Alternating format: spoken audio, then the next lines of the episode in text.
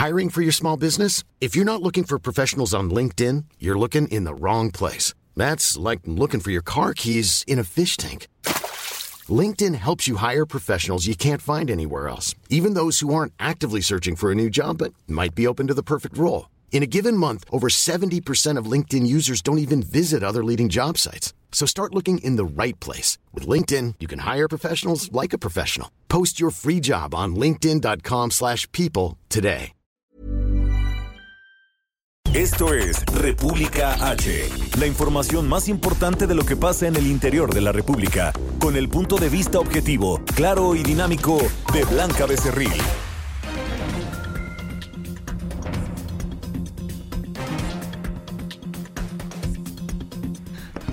Hola, muy buenas tardes. Hoy son las 12 del día con un minuto de este lunes 11 de noviembre del 2019. Yo soy Blanca Becerril.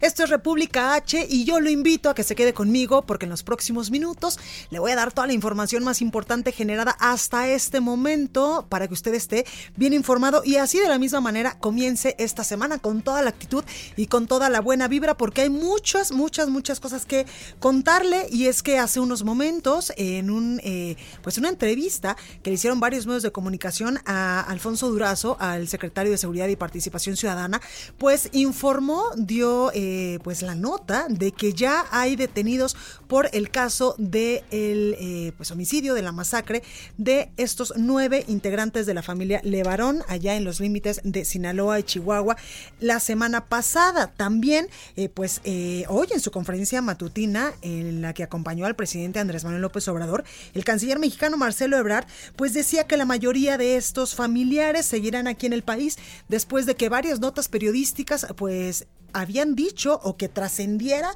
también en las inmediaciones de esta colonia Levarón que varios integrantes de esta comunidad se irían ya a vivir a Estados Unidos debido a la inseguridad que viven en esta zona del país. También, eh, pues México ya aceptó la, el acompañamiento, así es como se le llama correctamente, el acompañamiento del FBI en las investigaciones sobre el caso de la familia Levarón. Además, lamentablemente este fin de semana asesinaron a un diputado local en Veracruz. Le tengo todo toda la información. Así que yo lo invito a que se quede conmigo porque también hay información internacional. Renunció ayer el presidente de Bolivia, Evo Morales. Le vamos a contar también por qué. Así que quédese conmigo que yo le tengo todo y más en cuanto a información para que usted inicie esta semana bien informado. Y ya dije muchas veces información. Oiga. Recuerden que nos puede seguir a través de nuestras redes sociales. Estamos en Facebook como El Heraldo de México, en Twitter, arroba El Heraldo MX, mi Twitter personal, arroba Blanca Becerril. También en Instagram, El Heraldo de México y completamente en vivo, El Heraldo de México en YouTube y www.elheraldodemexico.com.mx en nuestra página web. Ahí hay un eh, pestañita de color azul de la casa, de los colores de la casa editorial que usted está eh, pues escuchando, ahí le da clic y nos puede escuchar totalmente en vivo y también nos puede ver a, través de streaming. Ahí le estoy mandando un saludo muy afectuoso para que empiece con toda la actitud esta semana. En la Ciudad de México nos escuchamos por el 98.5 de FM, en Guadalajara, Jalisco por el 100 en San Luis Potosí 93.1, en Tampico 92.5, en Reynosa 103.3 de FM, en Villahermosa por el 106.3 de FM y en Acapulco, allá en Guerrero a partir del primero de noviembre, o sea que llevamos 11 días, allá nos escucha por el 92.1 de FM. Sin más, comenzamos con un resumen de noticias. En resumen. Este domingo el presidente de Bolivia, Evo Morales, anunció su renuncia luego de que el líder de las Fuerzas Armadas, William Mencalimán, le pidió que dejara el cargo para pacificar al país. Estamos renunciando, estoy renunciando justamente para que mis hermanas y hermanos, dirigentes, autoridades del movimiento al socialismo no sean hostigados, perseguidos, amenazados. Lamento mucho este golpe cívico y algunos sectores de la policía pueden plegarse para atentar contra la democracia. Desde Palacio Nacional, el canciller mexicano Marcelo Ebrard señaló que el gobierno de nuestro país considera que en Bolivia se llevó a cabo un golpe de Estado. Escucha. El presidente Evo Morales propuso que se realizaran nuevas elecciones, cosa que el gobierno de México vio muy bien, a fin de resolver por vía de unas elecciones los diferendos existentes. Posterior a ello, el ejército de Bolivia pidió la renuncia del presidente y el presidente Evo Morales resolvió presentar su renuncia para evitar una guerra civil. Por consiguiente, es un gol porque el ejército pidió la renuncia del presidente y eso violenta el orden constitucional en ese país. En consecuencia, la postura que México ha definido y define el día de hoy es de reivindicar, demandar el respeto al orden constitucional y a la democracia en Bolivia. Además, Ebrard confirmó que nuestro país ofreció asilo a Evo Morales y anunció que va a solicitar una reunión urgente de la Organización de Estados Americanos para abordar la situación de Bolivia, así lo dijo valer el derecho de asilo, que México siempre no solo lo ha promovido, sino lo ha ejercido en las muy diferentes circunstancias históricas que caracterizan a nuestra política exterior. Vamos a solicitar en consecuencia también reunión urgente de la Organización de Estados Americanos, porque a pesar de la gravedad de los acontecimientos, lo que hubo ayer frente al pronunciamiento militar y las operaciones policiales fue el silencio. Y el primer y esencial artículo que fundó la Organización de Estados Americanos es la defensa de las libertades y la democracia. ¿Cómo entonces se puede puede guardar silencio frente a acontecimientos de esta gravedad. Por otro lado, la Cancillería envió una nota diplomática a la Embajada de los Estados Unidos para invitar al FBI a cooperar en las investigaciones del ataque a la familia Levarón. Esta mañana, cientos de campesinos instalaron un plantón permanente afuera de la Cámara de Diputados para reclamar mayores recursos en el presupuesto de egresos de la Federación 2020. En más información internacional, este domingo en España se llevaron a cabo elecciones generales en las que el Partido Socialista Obrero Español del presidente Pedro Sánchez se colocó como primera fuerza política del país. En más de 70 ciudades de Brasil, miles de personas salieron a las calles para protestar por la liberación del expresidente Luis Ignacio Lula da Silva, quien dejó la prisión este fin de semana tras un fallo del Tribunal Supremo. La nota del día. Bueno, comenzamos con toda la información a ocho días del lamentable fallecimiento de nueve personas de la familia Levarón en los límites entre Sinaloa y Chihuahua, en el norte de nuestro país. Hoy el secretario de Seguridad Pública y Participación Ciudadana, Alfonso Durazo, confirmó que ya, que ya hay detenidos por la masacre integrantes de la familia Levarón. Escuchemos qué es lo que decía en una entrevista luego de inaugurar la segunda reunión regional de conferencias de secretarios de Seguridad Pública y de Seguridad Municipal de la zona centro llevada a cabo aquí en el centro del país. Escuche. Hay detenidos, pero no nos corresponde ya proporcionar información toda vez que la investigación, toda vez que la investigación está ya en manos tanto de la Fiscalía General de Justicia del Estado de Sonora como en manos de la Fiscalía General de la República.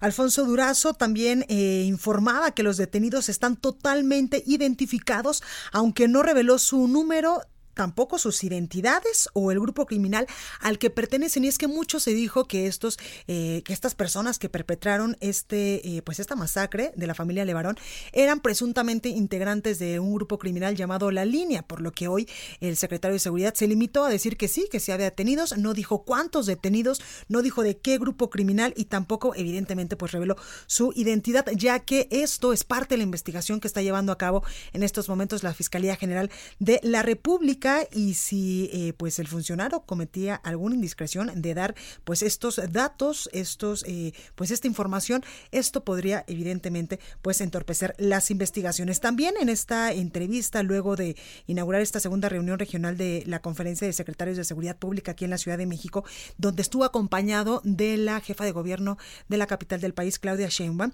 a, eh, Alfonso Durazo decía que no vamos a adelantar esta información, no nos corresponde a partir de que se abre la carpeta de investigación correspondiente a las fiscalías estatal y general. Tras inaugurar esta segunda reunión, además, pues confirmaba que ya están en México personal del FBI para cooperar en la investigación de la masacre. Y es que el gobierno de México invitó formalmente el día de ayer al FBI para que desarmados, esa es una condición que puso el gobierno mexicano, y bajo conducción del Ministerio Público Federal, realicen diligencias en conjunto relacionadas con el asesinato de nueve personas de la familia Levarón. Y es que hay que recordar que esta familia mexicano-estadounidense pues tiene la doble nacionalidad, por eso es que el gobierno mexicano con estas dos condiciones pues acaba de aceptar la, eh, el acompañamiento, le llaman ellos, del FBI en las investigaciones. El secretario también reveló que hay 12 grupos de trabajo de colaboración internacional, tanto con Estados Unidos como con otros países del mundo, debido a la connotación transnacional del crimen organizado en nuestro país. Dijo puntualmente, consecutivamente, su combate solo será posible mediante la cooperación internacional, cooperación en un marco de respeto a la soberanía y con los organismos policiales, a la soberanía de todos los países integrantes de este grupo de trabajo, de estos 12 grupos de trabajo que en estos momentos pues ya laboran en las escenas de eh, donde lamentablemente pues murieron estas nueve personas de la familia Levarón. Y también este tema pues fue motivo de varias declaraciones del secretario de Relaciones Exteriores, Marcelo Ebrard, hoy en la conferencia matutina del presidente Andrés Manuel López Obrador, y es que luego de que se difundiera información respecto a que parte de la comunidad de la familia y de esta parte eh, de esta comunidad Levarón, que en estos momentos pues tiene ya muchos años eh, asentada en nuestro país, tomaría sus maletas, sus coches y a sus familiares para irse ya a vivir a Estados Unidos, el canciller mexicano afirmó que la mayoría permanecerá, perdóname, permanecerá aquí en territorio nacional. Escuche. Con Estados Unidos, a raíz de esta tragedia, lo que hemos recibido son muestras de confianza y respaldo a las autoridades de México. De hecho, a la invitación que hicimos hubo una respuesta inmediata y la vieron muy bien. Vamos a trabajar juntos. Lo que tenemos que hacer es garantizar que no hay impunidad. Eso es lo que tenemos que hacer en el corto plazo, en lo inmediato. Y también decirle que se está en contacto con la familia Levarón y nos han dicho que la mayoría va a permanecer en México.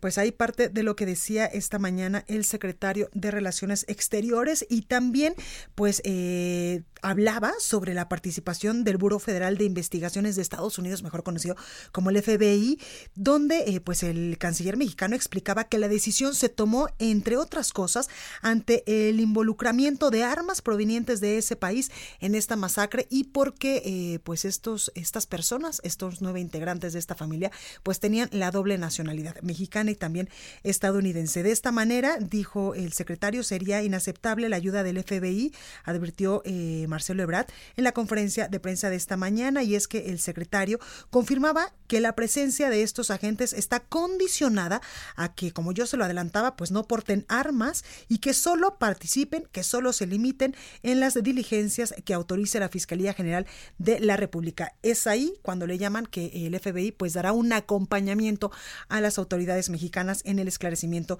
de estos hechos. Y ya que estamos en el norte del país, allá en Chihuahua, también hoy el secretario eh, Marcelo Ebrard, pues hablaba sobre esta alerta de viaje que ha emitido las autoridades de Estados Unidos para que sus connacionales, para que los estadounidenses, incluso funcionarios estadounidenses, pues no viajen a varios puntos del país, entre ellos a Chihuahua. Escuchemos qué es lo que decía esta mañana. Un procedimiento que tiene el Departamento de Estado para determinar sus alertas a turistas. Y es un procedimiento autónomo, independiente, es decir, no es binacional, no es un, un, tema bilateral. Sin embargo, sí hemos logrado avanzar en cuanto a compartir las instancias de seguridad con sus contrapartes en Estados Unidos, la evolución que tienen ciudades, regiones o estados. Estamos avanzando en esa dirección. Bueno, y en más información ahora vamos al estado de Veracruz porque allá fueron velados los restos del diputado local del PRI y líder de la Confederación Nacional Campesina Juan Carlos Molina Palacios luego de que este fin de semana pues fuera ejecutado. Jesús Ríos nos tiene todos los detalles. Jesús, ¿cómo estás? ¿Qué tal, Blanca? Buenas tardes. Buenas tardes al auditorio. Informarles que esta tarde se realizará el sepelio del diputado local de extracción priista y líder de la Confederación Nacional Campesina en Veracruz, Juan Carlos Molina Palacios, quien fue asesinado este fin de semana. Se confirmó que su cuerpo será sepultado en el municipio de Tlacotalpan y se espera el arribo de una comitiva de diputados locales especialmente sus compañeros cercanos en la 65 legislatura de Veracruz. A las 3 de la tarde habrá misa de cuerpo presente en la iglesia de la Virgen de la Candelaria para después ser llevado en procesión al Panteón Municipal. Molina fue velado el domingo en una funeraria privada de Medellín de Bravo bajo la vigilancia del ejército mexicano, acto fúnebre al que acudieron la senadora del tricolor Beatriz Paredes, así como el diputado federal Héctor Yunes Landa y otros legisladores locales. Cabe recordar que Molina fue acribillado este sábado afuera de su rancho Santa Rosa de Alba, ubicado en la localidad de Rancho del Padre, en el municipio de Medellín de Bravo. Según fuentes ministeriales, el legislador falleció en el lugar de los hechos tras recibir unos 20 impactos de bala. Como diputado sin bancada, Molina Palacios continuamente denunció el problema del abigeato o robo de ganado. Además, confesó haber recibido amenazas cuando a él, con integrantes de la oposición en el Congreso de Veracruz, se opusieron a aplicar el juicio político al fiscal Jorge Winkler Ortiz. Este año Juan Carlos Molina también intentó competir por la dirigencia estatal del PRI, aunque finalmente no se postuló para el cargo. Por su parte, el gobernador del estado, Cuitlava García Jiménez, confirmó también el fin de semana que el secretario de Seguridad Pública y Protección Ciudadana, Alfonso Durazo, envió un equipo de inteligencia para coordinarse con la Fiscalía General del Estado. Comentarte, Blanca, que pues en información que acaba de surgir hace unos minutos, pues eh, diputados del PRI anunciaron que pedirán la creación de una comisión especial al interior del Congreso para darle seguimiento a este tema y bueno, se espera que en los próximos días se realice una asociación solemne, pues en honor o en memoria del diputado local eh, asesinado. Hasta aquí mi reporte. Perfecto, Jesús, gracias por esta información. Gracias, buenas tardes. Gracias. Y al respecto, tras el asesinato del diputado local de Veracruz, Juan Carlos Molina, el gobernador del estado, del estado de Veracruz, Cuitlagua García, aseguró que el hecho no quedará impune, pues afirmó que en esa entidad ya no existen autoridades coludidas con los delincuentes, ni tampoco autoridades que en dado caso y en sexenios pasados, pues encubrían a los delincuentes. Escucha qué es lo que decía el gobernador Cuitlagua García. Equivocan quienes atentan contra la vida de las personas y creen que dichos actos van a quedar impunes. Que les quede claro a los delincuentes. En Veracruz ya no hay quien los encubra. Y como en otros hechos suscitados de este tipo anteriormente, se dará con los culpables y finalmente se hará justicia. En Veracruz se acabó la impunidad. Y precisamente allá en Veracruz, un juez federal sentenció a prisión a 11 integrantes de la organización delictiva de los Zetas, entre ellos dos ex policías de la extinta Policía Intermunicipal de Veracruz, Boca del Río. Recibieron sentencias de hasta 111 años de prisión por los delitos de delincuencia organizada, hipótesis de eh, que también tienen eh, pues delitos contra la salud y secuestro y privación ilegal de la libertad en la, en la modalidad de secuestro. También elementos de la Fiscalía General de la República cumplimentaron una orden de aprehensión por reclusión contra Omar Treviño Morales, el Z42, considerado uno de los líderes de los Zetas. Y vamos ahora a Guadalajara, Jalisco, con nuestra corresponsal Mayeli Mariscal, porque la Fiscalía del Estado de Jalisco confirmó que son 23 bolsas más con restos humanos las que se han encontrado en las últimas horas. Mayeli, ¿cómo estás? Hola, ¿qué tal Blanca? Buenas tardes. Así es, la Fiscalía del Estado de Jalisco confirmó que ya suman 23 las bolsas con restos humanos que fueron localizadas en la delegación del Zapote del Valle en Tlajomulco de Zúñiga y es que este terreno en donde se encontraron es eh, pues una fosa en donde todavía se continúan realizando labores precisamente una vez que se detectó eh, que hubo pues movimiento de tierra en el lugar tan solo se ha revisado pues eh, una parte, una esquina de este terreno, así es que pues elementos del Instituto Jalisciense de Ciencias Forenses continúan precisamente eh, con las labores de excavación. Comentar que este eh, terreno fue pues las autoridades pues tomaron el terreno una vez que se realizó un operativo el pasado 6 de noviembre en, San Pedro Tlaquepaque, en donde en una bodega se pudo liberar a ocho personas que estaban privadas de su libertad y eh, se detuvo a 15 personas, de las cuales eh, 12 eran mayores de edad, las cuales pues también ya están eh, pues con cargos precisamente sobre estas personas eh, que tenían ahí privadas de su libertad y eh, pues las autoridades continúan con las indagatorias. Recordar que en el portal del Instituto Jalisciense de Ciencias Forenses hay un micrositio en donde se estaba haciendo la información de los cuerpos que se van recuperando. Hasta estos momentos son seis los cuerpos que ya eh, todavía no han sido identificados, pero pues que ya están recuperados de esta finca. Cinco pertenecen a hombres y uno a una mujer. Perfecto, Mayeli, pues ahí tenemos la información. Lamentable que todavía se sigan encontrando eh, pues restos humanos en bolsas allá en, en Jalisco. Así es, lamentable el tener que reportar este tipo de información. Oye, Mayeli, ¿y el gobernador eh, ha dicho algo al respecto? Respecto a este caso específico, no, no se ha pronunciado. ¿Y de los otros casos? Porque lamentablemente cada semana estamos dando este tipo de información.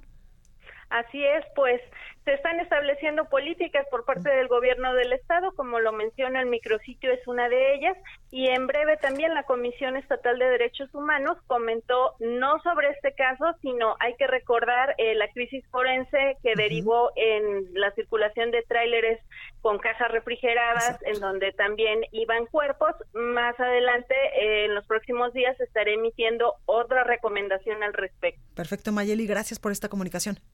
Hasta luego, Blanca, buen día. Gracias. Y no solo en Jalisco se hallan eh, pues bolsas con restos humanos, en Sonora también. La Fiscalía General de Justicia del Estado de Sonora localizó 10 osamentas en cinco fosas clandestinas en el municipio de Puerto Peñasco.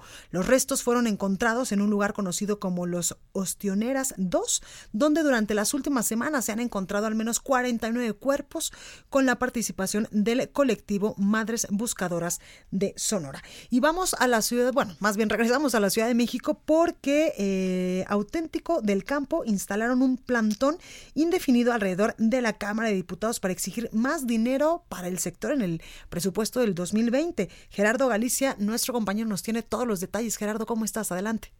Así es, Blanca, excelente tarde. Y vieron mencionas, llegaron desde muy temprano los campesinos y han instalado un campamento. Ellos dicen que es por tiempo definido, indefinido, y es precisamente para ejercer represión y conseguir mayor presupuesto en el 2020. Por este motivo decidieron prácticamente tomar todos los accesos que se ubican sobre la avenida Emiliano Zapata.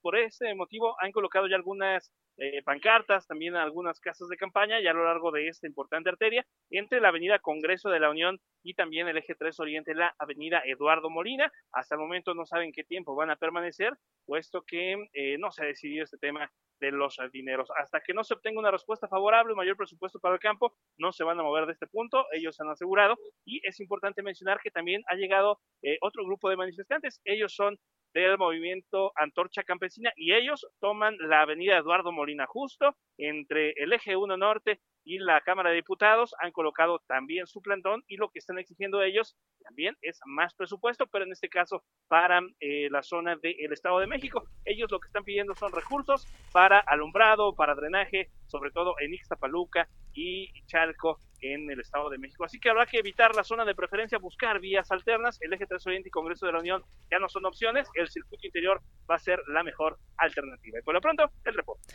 Gracias, Gerardo.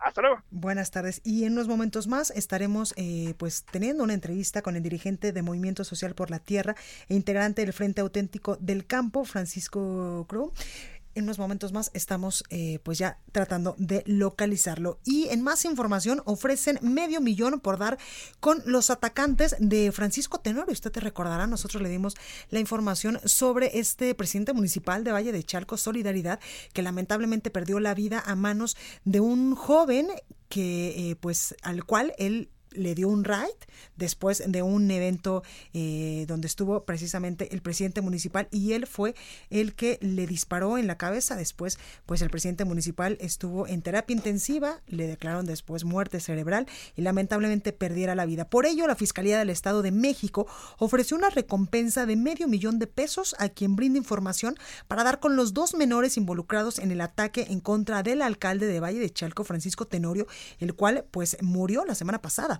Este domingo, el fiscal Alejandro Gómez Sánchez autorizó la entrega de la recompensa para dar con estos sujetos, quienes se tomaron una fotografía con el fallecido alcalde momentos antes de ser impactado de bala el pasado 29 de octubre. La búsqueda también se realiza por el impacto de bala que eh, recibiera el asistente del alcalde, del, del alcalde morenista, Carlos Alberto, quien recibió uno de los dos chicos momentos antes de que le dispararan al alcalde Tenorio Contreras en la cabeza, el cual pues le provocó la muerte cerebral. Vamos al sacapuntas de este lunes. Yo regreso con más. Soy Blanca Becerril. Esto es República H. No se vaya. Sacapuntas. Para que pase la reforma para disminuir el financiamiento público de partidos, Morena en la Cámara de Diputados ofreció a la oposición subir de 30 a 40% el financiamiento público que se reparte entre las fuerzas políticas, y al parecer eso les favoreció porque ya tienen al PT en la bolsa. El Partido Verde Ecologista de México, por su parte, sigue deshojando la margarita. Autoridades federales pretenden concluir las obras del aeropuerto Felipe Ángeles a la par de la terminal aérea y quieren que en 2022 Andrés Manuel López Obrador se baje del tren suburbano para tomar un avión y así inaugurar el proyecto de Santa Lucía, pero alcaldes de la región lo ven imposible, pues no hay un proyecto alterno, por lo que ven esto como otra ocurrencia de la cuarta transformación. Estamos de regreso con la información más importante de la República en República H, con Blanca Becerril, transmitiendo en Heraldo Radio en resumen. En estos momentos, integrantes de la Comisión Presidencial para la Verdad y el Acceso a la Justicia en el caso Ayotzinapa sostienen una reunión en Palacio Nacional con el presidente López Obrador. Datos del Secretariado Ejecutivo del Sistema Nacional de Seguridad Pública revelaron que en Chihuahua la incidencia de homicidios no ha disminuido durante la administración del gobernador Javier Corral, ya que de enero a septiembre de este año 2019 la entidad suma 1.635 casos luego de que cinco policías de Oaxaca murieron en un ataque armado y de que fue asesinado el diputado local de Veracruz, Juan Carlos Molina, Olga Sánchez Cordero, secretaria de Gobernación, afirmó que mantiene comunicación con autoridades de ambos estados para asegurar la tranquilidad de los habitantes. En Sonora, hombres armados asaltaron un camión de valores que transportaba 47 lingotes de oro, propiedad de la minera Nochebuena, con un valor superior a los 500 millones de pesos. El gobierno de Puebla dio a conocer que presentó 26 denuncias ante la Fiscalía General del Estado debido al hallazgo de diversas irregularidades en los procesos de asignación de calificaciones y de titulación de exalumnos del Instituto de Educación Digital de la entidad. Estado de México. Bueno, pues ya está aquí con nosotros, arrancando la semana con toda la actitud. Totalmente, siempre. Hugo Corso, ¿cómo estás? Hola, ¿cómo estás, Blanca? Totalmente aquí, ya listos para platicar contigo. ¿Qué tal el fin de semana? ¿Bien? Bien, bien, tranquilo, ya después de unos Es que tú trabajas los domingos, ¿verdad? Yo trabajo, yo trabajo diario. Para tenerle informado de manera oportuna. El trabajo es la actividad la que dignifica al hombre y a la mujer. Ah, pues muy dignos somos tú y yo, ¿eh? Porque Muy trabajamos dignos. mucho. As- Así es, por eso este, por eso te queremos mucho aquí en el Heraldo Media Group, Blanca. Y yo también los quiero muchísimo. Estoy muy orgulloso. sí, estamos muy orgullosos de este, de este espacio que habla de, de la información de los estados y pues de en particular del Estado de México en este caso. Te traigo un par de, de, de temas, tres en realidad, para tocarlos a lo mejor muy telegráficamente, pero para profundizar en ellos tanto en mi columna en el periódico eh, impreso el jueves como en la sección Estados, Estado de México de, de Fabi Cancino, el, el Heraldo de México en versión impresa. Fíjate que ya en el Estado de México iniciaron, hoy inician los trabajos en el Instituto Electoral del Estado de México rumbo ya a la elección del 2021. O sea, ya están pensando en cómo organizar la elección del 2020 de Espérense, 2021. todavía no es Navidad. Sí, hombre, ni siquiera, ni siquiera hemos llegado a cargar los peregrinos y ya estamos claro. hablando de, de la elección. Hay varias cosas que no me parecen eh, poco relevantes de que empiecen ahorita.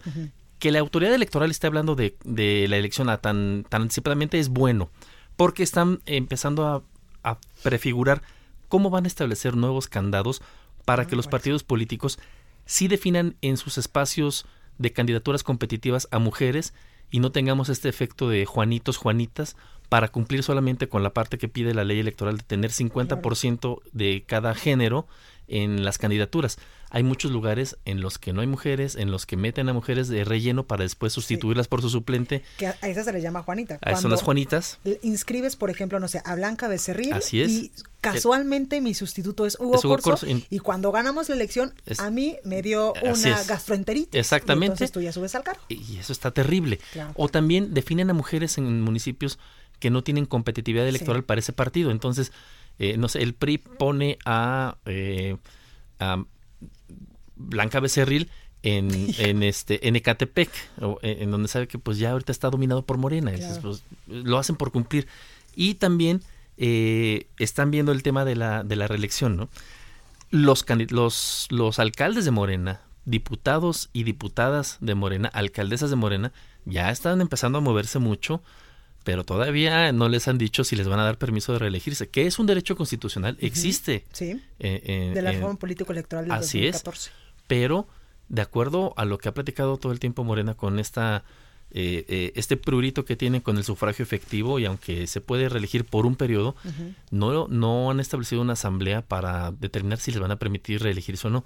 Pero bueno, ni siquiera se han puesto de acuerdo para ver cómo van a elegir a su líder o lideresa nacional. Que Kolpolensky este, pues se va todavía varios mesecitos al cargo. Así es, entonces, pues primero que arreglen eso, luego que vean si les van a dar permiso de que les dejen gozar de un derecho que les da eh, la reforma electoral y luego veremos cómo está. Pero a mí me parece bien que el Instituto Electoral local ya esté discutiendo el tema de cómo establecer candados para ver y garantizar la paridad de género en candidaturas competitivas Información que pueden leer muchísimo más a detalle mañana en la edición impresa del Heraldo de México. El otro tema que son muy, muy telegrafiados. Este, pues me pasan a mí el chisme de que la alcaldesa de Atizapán, hoy de Morena, antes panista, Ruth Olvera, pues no se la ha visto mucho por la alcaldía. ¿Andará de vacaciones? No, al parecer, eh, bueno, no se sabe si está de vacaciones, no se sabe si está teniendo un asunto de, de salud, ojalá que no sea lo segundo, pero que no ha estado, no ha estado, eh, no se le ha visto, no ha tenido eventos públicos, nada. No ha asistido a las últimas sesiones de Cabildo. No sé ah, si esta semana ya pasó un, Cabildo y ya se presentó, pero hasta el viernes que tuve comunicación con gente de Tizapán me decían que les llamaba la atención este, y que era, podría ser preocupante, que puede ser un asunto de salud, pero que lleva un... Pero si fuera un asunto de salud, Hugo, les hubiese avisado, ¿no? Y no tendría problema en, decirlo. Este, ojalá que no sea eso, ojalá que, que pronto salga a decir, bueno, aquí estaba arreglando un convenio súper importante para el municipio y no este que eso sería muy benéfico. Y un tristísimo dato para cerrar. Ayer apareció muerta una una mujer más y en este caso es una bebé en el municipio de Chalco. Este eh, los números están rojos al rojo vivo septiembre según el secretario ejecutivo del Sistema Nacional de Seguridad Pública septiembre cerró con 81 feminicidios el Estado de México. Con los dos las dos mujeres eh, aparecidas en Acatepec la semana pasada. La de Naucalpan, que había una fiesta de, Halloween y, y esta niña, pues ya de 81 estarían al menos pasando 85 casos eh, con, en octubre. Es un tema, como les decía, que hay que atender. Claro. Eh, ya han pasado 886 días hasta hoy del caso de Valeria, que fue el que me, te decía, me inspiró a, mantener la, alerta de esta cuenta y pues ni justicia para Valeria y siguen sumándose los casos. Oye, ¿qué dice la fiscalía? ¿Qué dice el gobernador? Han estado, pues eh, se, amparan de aquí, que qué bueno que se incorpora Fabi con nosotros a la, a la charla, ya la, ya la, ya Hola chicos, buenas pues, tardes. Buenas tardes, Fabi. Está emitida la alerta de género, eh, han, han eh, ocupado parte del protocolo en, en la atención a esta situación, pero se están recargando mucho en las autoridades municipales. Muchas situaciones pues tienen que ver con con la prevención a nivel local. Definitivamente es un problema que tiene que atender eh, las dos instancias, tanto la Fiscalía como las, las policías municipales, pero creo que a nosotros, a los activistas, a los periodistas, pues más que, que colgar el cascabel al gato, que es que no que se tiene que hacer, lo que interesa son resultados de quien vengan, pero por favor paren. Este, Luego en Valle de Chalco, donde también eh, pues mataron al, presidente municipal. Al presidente municipal hace dos semanas. que hoy ya, piden una recompensa de medio millón de pesos. para quien dé información. Y son dos menores de edad, los que están buscando, ¿no? Es que creo que el crimen organizado, eh, pues lleva hacia sus, eh, pues hacia su grupo a estos chicos porque eh, pues son los que menos penas eh, tienen. Exactamente. Las condenas son muy bajas por ser menor de edad. Así es. Perfecto. Así es, pues bueno, gracias. esperemos que, que reaparezca pronto la alcaldesa y demás. Perfecto. Muchas gracias, Hugo. A ti, Blanca. Estados. Bueno, pues como ya escucharon, ya está con nosotros Fabiola Cancino, ella es coeditora de Estados aquí en el Heraldo de México y vamos a cambiar totalmente de información porque también hay información amable, Fabi, en los estados de la República. Efectivamente, ha sido una semana muy complicada, policías asesinados, este, familias emboscadas, diputados, Veracruz, ajá, claro. crímenes terribles. Activistas historiadoras Historiadoras, asesinadas en claro, Sonora, sí, donde gobierna una mujer. Exactamente, es, es una situación muy, muy, muy complicada la que tiene el país. Autos incendiados en Sí. Guerrero, en Chihuahua. En Cihuatanejo. No, bueno, sí se está saliendo Sí. un poco de las manos el tema de seguridad. Entonces creo que a veces vale la pena mirar hacia otras notas amables que Sí. también tienen, por supuesto, sus vericuetos allí, ¿no? De este, Y la nota que nos traes, Fabi, en verdad que nos llena de emoción porque es un espectáculo natural impresionante. Exacto, la mariposa monarca. Ya comenzaron a llegar las primeras colonias hace unos cuantos días a, a Michoacán y a Estado de México. Y este, pues eso, pues vuelve a, abrir la esperanza, ¿no? De que no se, de que se pueda recuperar la mariposa monarca. Porque si bien tenemos unas cifras que son halagadoras, son buenas las cifras de las colonias de, mari- de mariposas monarcas que han llegado al país, pues todavía no se recuperan los, las, las cantidades que había antes, ¿no? Por mencionarte algo, las mariposas se miden, eh, la cantidad de mariposas se mide por hectárea. No, no te puedo decir, son- o sea, son millones, pero no se puede saber cuántos millones, ¿no? Y tan solo en 1996 y 97 había 18 hectáreas de, este, pobladas con estas colonias. Sin embargo, en la actualidad, este año, en la temporada 2018-2019, llegó apenas a 6 hectáreas, ¿no? Sí. ¿A qué se debe esto, Fabi? Pues son muchas cosas. Es los depredadores naturales, que son este mamíferos y aves que pues les encantan las mariposas. Que nos estamos acabando también el bosque. Exactamente, es la tala clandestina, es una de las más importantes porque les van reduciendo los espacios. Herbicidas, cambio climático. Y por ejemplo, este año las lluvias y los vientos tan poderosos que hubo en, en distintas Las regiones. desviaron ¿no? a otros sitios. este, o, o mueren en el camino, ¿no? Lamentablemente. Ellas salieron en agosto de, del sur de Canadá, recorren Canadá, Estados Unidos y en México cuando menos pasan por unos 22 estados, ¿no?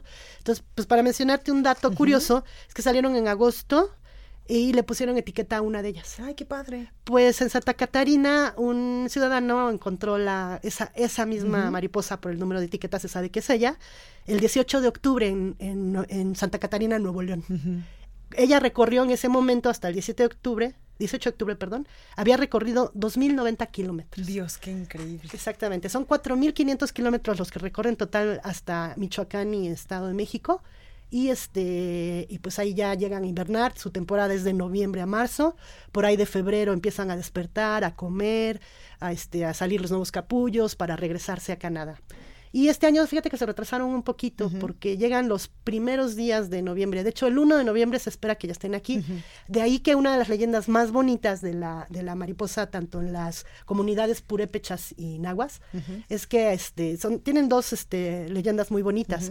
Una que las mariposas son los espíritus de, su muer- de sus muertos que llegan a los altares. Y la otra que viajan en las alas de las mariposas, ¿no? Pero los reciben algunas comunidades a la fecha, los siguen recibiendo con copal y cera para este, pues darles la bienvenida en caso de que ahí vengan los espíritus. ¿no? Y además, si ustedes tienen oportunidad de ir a algunas comunidades en el Estado de México, en Michoacán también, se puede hacer evidentemente con ciertas restricciones, con ciertas condiciones, se puede hacer un pequeño paseo eh, de entre los árboles donde eh, pues puede usted ver este los espectáculo racimos, maravilloso. pero así millones Sí. de, de mariposas las ves los racimos. En Michoacán la temporada empieza el 15 de noviembre. En el Estado de México todavía no definen fechas, pero debe ser por ahí también por esa fecha. Y como dices, hay restricciones. No flashes, no mascotas, no alimentos, no tocarlas ni por equivocación. Ajá. Y fíjate que en este plan con- conservacionista hay cuando menos 10.000 personas en todo el país que forman parte de una red que le llaman este real, ajá, por la mariposa y este y ellos se encargan de estar nutriendo el, la plataforma nacional de monitoreo. Okay. Pero incluso tú como ciudadano, si encuentras en tu comunidad una mariposa, puedes poner ahí que este que dónde la viste para que se pueda tener como más control sobre estas mariposas que en el momento ahorita no están este, amenazadas pero sí se habla de que en 50 años podrían tener un grave problema, eh, no sé si extinguirse totalmente, pero sí estar en un grave riesgo de, extinción, ¿no? Y este, y, es una, sería una pérdida lamentable, porque, pues, entre otras cosas, la ruta migratoria de la mariposa monarca, pues está catalogada como patrimonio intangible de la humanidad, ¿no? Exactamente.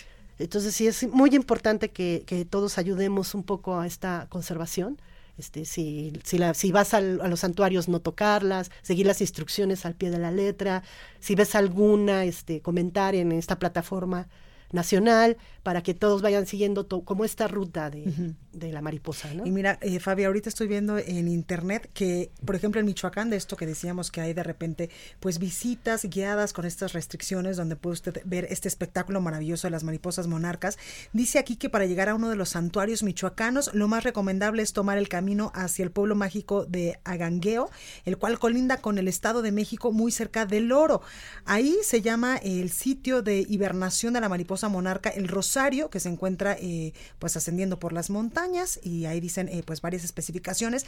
Este santuario tiene un horario de 8 de la mañana a 7 de la noche todos los días de la semana con un costo de admisión aproximado de unos 45 pesos para los adultos y unos 35 pesos para los niños. El centro ecoturístico cuenta con... Eh, pues con los pues las amenidades básicas para que usted pueda hacer este recorrido y ver la maravillosa pues espectáculo de la mariposa monarca. En total hay 18 santuarios. Entonces, este es como digamos para aquí la zona la región centro es como la más este cercana, ¿no? En Michoacán y Estado de México son 18, 18 santuarios. Pero incluso déjame que te cuente que han llegado a lugares pues, donde no se pensaba, ¿no?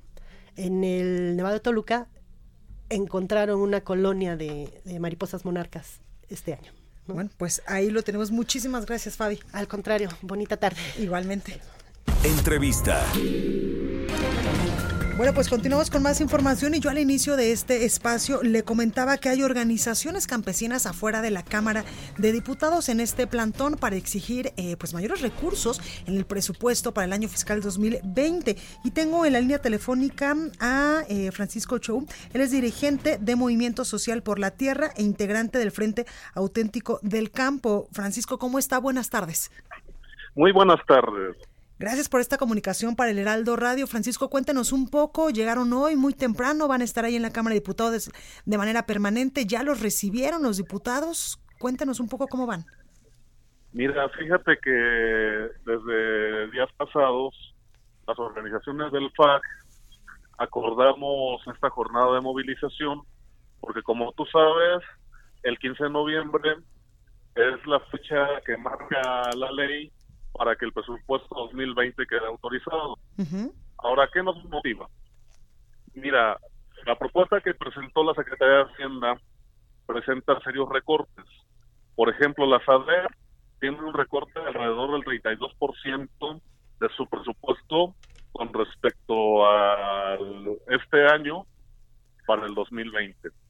Y pues hay la eliminación de una cantidad importante de programas que nosotros creemos que debiesen direccionarse a los pequeños productores, productores y además hay un recorte muy serio a instancias como el INPI, que atiende a las comunidades indígenas. Tenemos también un problema de que se dejó sin presupuesto en la propuesta al COSOMER, que atiende los conflictos en el medio rural, y tú sabes que hay ahorita serios problemas al respecto. Entonces, bueno, nosotros le queremos pedir a la Cámara que en ejercicio de su facultad constitucional este de la plana y permita que haya un redireccionamiento de los recursos para atender estas prioridades. Oye, Francisco, eh, ¿han recibido algún tipo de comunicación, de respuesta de los diputados de la Comisión de Presupuesto y Cuenta Pública? Mira, hemos estado en contactos informales en las últimas semanas incluso hablamos con el coordinador de Morena, con Mario, Delgado, y en su momento habíamos pactado una ruta donde cabildearíamos con las diversas comisiones que tienen que ver con el sector agropecuario. También este, hablamos hasta de un foro sobre el presupuesto rural, pero finalmente no se concretó. Entonces, bueno, pues nosotros decidimos recurrir a nuestro derecho democrático de movilización y por eso estamos hoy afuera de la Cámara. Hay contactos informales con algunos diputados, pero lo cierto es que nosotros le apostamos a que haya un diálogo que permita hablar con las instancias de la Cámara y poder entrar en materia próximamente. Tú sabes que mañana sesiona, nosotros decidimos pues adelantarnos este día y pensamos permanecer por lo menos hasta el 15. Oye, Francisco, yo quiero preguntarte, el 15 de noviembre ya nos has informado que es la fecha límite para la aprobación de este eh, presupuesto para el año fiscal 2020. ¿Todavía hay tiempo para que los diputados pues puedan hacerle modificaciones que beneficien al campo mexicano? Yo creo que sí. Tenemos una semana para dialogar, para ir construyendo soluciones y sobre todo, pues en el caso del FAC y en el caso del MST, pues nosotros le apostamos sí a la movilización, pero también al diálogo y a la construcción de acuerdos. Nosotros creemos que podemos caminar en interés del campo y en interés del país. Claro. Pues ahí lo tenemos, Francisco, dirigente de Movimiento Social por la Tierra e integrante del Frente Auténtico del Campo, Francisco Ochoa. Gracias por esta comunicación para eh, República H. No, muchas gracias a ti y un saludo a todo tu auditorio. Perfecto, Francisco, gracias y, y mucha suerte. Gracias. Bueno, pues ahí lo tenemos. Y en otra información, la Coordinación Nacional de Protección Civil emitió una alerta en nueve entidades del país por el robo de un cilindro con gas cloro. Esto en Celaya, Guanajuato. Fue el día de ayer. Además de Guanajuato, el boletín de alerta está dirigido a las autoridades de protección civil de Querétaro, también de Jalisco, de, toda esta zona del Bajío mexicano, también de Michoacán, San Luis Potosí, Aguascalientes, Zacatecas, Estado de México e Hidalgo. El tanque de gas cloro fue robado del pozo de la Junta Municipal de Agua Potable y Alcantarillado en la colonia del Valle de los Naranjos 2 situación reportada por la Comisión Nacional de Protección Civil. Se trata de un cilindro de 68 kilogramos. La eh, Coordinación Nacional de Protección Civil también alertó sobre el riesgo y eh, que este podría provocar debido a que el gas cloro es tóxico y puede ser fatal si se inhala o se absorbe por la piel. La inhalación del gas causa edema pulmonar y la evaporación rápida del líquido puede provocar quemaduras en el área del contacto. Ahí la alerta a nueve estados del país por el robo de gas cloro. Vamos a más información con nuestra compañera Leticia Ríos, porque siete municipios del Valle de México y uno de Hidalgo, que se encuentran cerca del nuevo aeropuerto internacional Felipe Ángeles, eh, pues se encuentran en pláticas con el gobierno federal para analizar las obras de infraestructura complementarias a este magno proyecto. Leti, ¿cómo estás? Buenas tardes. Hola, ¿qué tal? Buenas tardes, Blanca. Efectivamente, son siete los municipios del Estado de México ubicados en, eh, en 10 kilómetros eh, a la redonda de lo que será el Aeropuerto Internacional de México Felipe Ángeles y un municipio de Hidalgo, los que se encuentran en pláticas con el gobierno federal para analizar las obras de infraestructura complementarias para mitigar el impacto que implicará la terminal aeroportuaria. Esto porque recordemos que se tiene planeado que el nuevo aeropuerto eh, atienda a 20 millones de personas al año. Entre los proyectos de movilidad que se están analizando, eh, destaca la ampliación de dos a cuatro carriles del circuito exterior mexiquense así como un segundo piso en esta vialidad. También se está estudiando la posibilidad de construir una tercera etapa del tren suburbano. Actualmente este sistema de transporte masivo llega de bueno, parte de Buenavista llega hasta Cuautitlán y ahora se espera eh, ampliarlo hasta el pueblo de Xaltocan, que está ubicado en el municipio de Nextlalpan. Eh, los alcaldes están en negociaciones con la Secretaría de Desarrollo Agrario, Territorial y Urbano, la SEDATU, y también pues han planteado construir otras obras viales en esta región.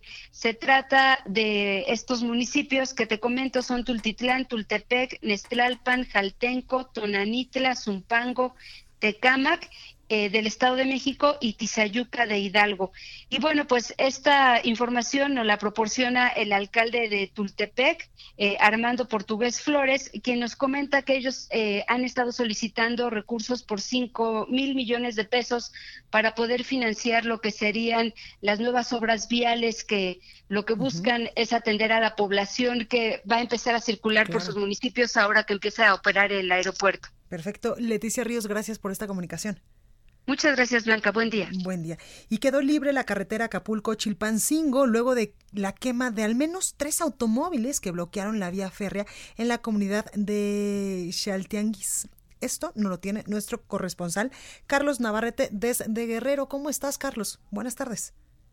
Buenas tardes, buenas tardes al auditorio. Efectivamente, comentarles que la mañana de este lunes eh, fueron bloqueados los accesos a la comunidad de Jaltianguis vuelo perteneciente al municipio de Acapulco. Eh, se bloquearon con varios vehículos que fueron atravesados sobre la carretera federal México-Acapulco, eh, vehículos que posteriormente fueron incendiados. El reporte comenzó desde tempranas horas en redes sociales.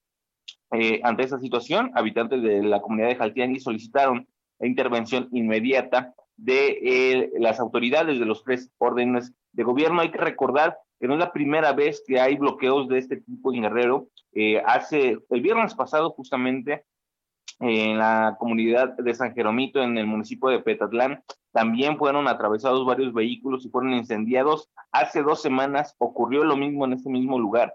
Eh, y bueno, ante esta situación, el propio gobierno del estado ha reconocido que eh, pretenden los grupos criminales de Guerrero emular las acciones que acontecieron hace tres semanas en Culiacán, Sinaloa, donde justamente eh, grupos delictivos presionaron al gobierno federal para que dejaran en libertad al hijo de Chapo Guzmán. En el caso de Guerrero, el titular de la Secretaría de Seguridad Pública del Gobierno del Estado ha reconocido que estas acciones pretenden doblegar a las autoridades en el Estado, sin embargo, han advertido que no van a, ceder ante estas presiones. El día de hoy ocurre en el puerto de Acapulco. Eh, por varias horas estuvo bloqueada la carretera justamente porque estos vehículos incendiados fueron atravesados. Posteriormente a este hecho, vecinos y transportistas se trasladaron igualmente a la carretera federal México-Acapulco luego de que habían sido retirados los vehículos incendiados para em, eh, denunciar eh, que estos vehículos fueron quemados por la Policía Comunitaria de la Unión de Pueblos y Organizaciones del Estado de Guerrero que lidera eh, Bruno Plácido Valerio. Existe una disputa entre dos grupos de autodefensa en esta comunidad y bueno, luego del incendio de los vehículos, los pobladores eh, bloquearon para denunciar a la UPUEC de ser los responsables tanto de la ola de violencia que padece Jaltianguis como de los hechos que transcurrieron en el transcurso de la madrugada, que fue justamente algunas detonaciones de arma de fuego en la comunidad y también el bloqueo y el incendio de estos vehículos. Dando mi reporte. Buenas tardes. Carlos Navarrete, gracias por esta comunicación. Gracias, pues ahí lo tenemos. Y en Sonora, un tribunal federal rechazó cancelar el proceso iniciado contra Guillermo Padres, exgobernador de Sonora, por una presunta defraudación fiscal de 70 millones 415 mil 367 pesos, al estimar que está acreditado tanto el delito como su probable responsabilidad. Ricardo Paredes Calderón, magistrado del Quinto Tribunal Unitario Penal de la Ciudad de México, negó al exgobernador de Sonora el amparo contra el auto de formal prisión dictado en su contra por defraudación fiscal apenas el pasado 13 de agosto.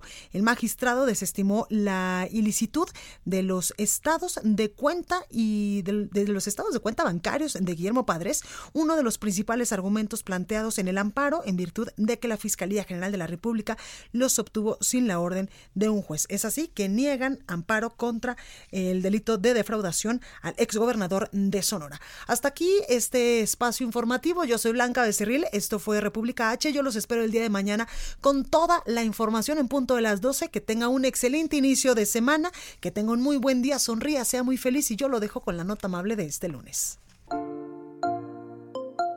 Vamos con la nota amable. Ya que este fin de semana en la plaza principal de Zapotlanejo, Jalisco, se reunieron más de mil personas vestidas de Catrines como parte de las actividades del gran festival de la Catrina, la novia de México. En esta ocasión se registraron tres nuevos récords: 831 Catrinas vestidas de novias, 651 Catrines vestidos de novio y 1489 Catrinas y Catrines reunidos en un mismo lugar. El conteo para el registro de los nuevos récords fue realizado por la Notaría Pública número 3 del Salto Jalisco, con lo que ya suman un total de 12 registros históricos en este festival anual, incluyendo el récord Guinness de la Catrina más alta del mundo en el año 2015. Esta celebración tiene ya 11 años de historia, cada nueva edición busca recuperar las tradiciones ancestrales de la celebración de Día de Muertos en nuestro país.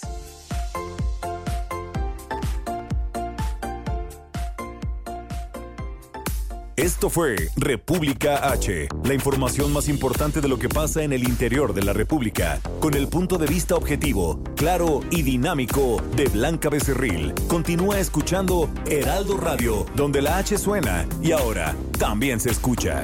Una estación de Heraldo Media Group. Heraldo Radio. Hi, I'm Daniel, founder of Pretty Litter. Cats and cat owners deserve better than any old fashioned litter. That's why I teamed up with scientists and veterinarians to create Pretty Litter. Its innovative crystal formula has superior odor control and weighs up to 80% less than clay litter.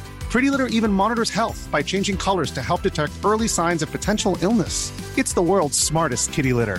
Go to prettylitter.com and use code ACAST for 20% off your first order and a free cat toy. Terms and conditions apply. See site for details.